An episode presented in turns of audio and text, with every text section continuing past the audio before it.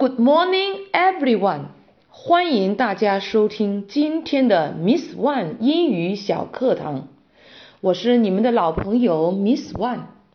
昨天我们学习了如何用英语介绍自己，今天我们学习一段用英语做介绍的对话。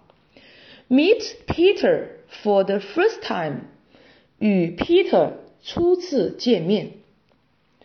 Hi, I'd like to make a self introduction. I'm Linda. What's your name? My name is Peter. Nice to meet you. Nice to meet you too. I'm a nurse. And you? I work in a hospital too. I'm a doctor. It's great that we both work in the medicine.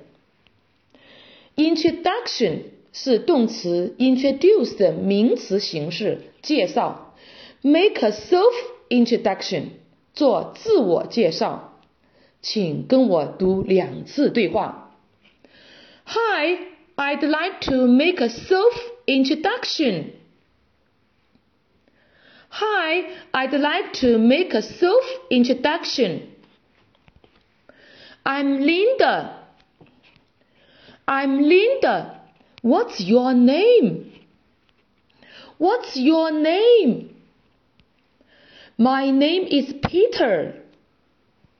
My name is Peter. Nice to meet you.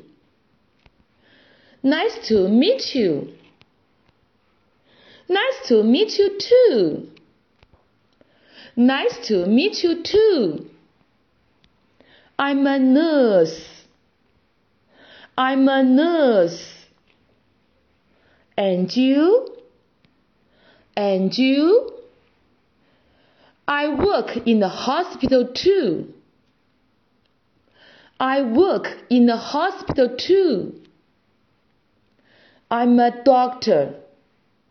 I'm a doctor. It's great that we both work in the medicine. It's great that we both work in the medicine. 好，今天的节目就到这里。See you next time.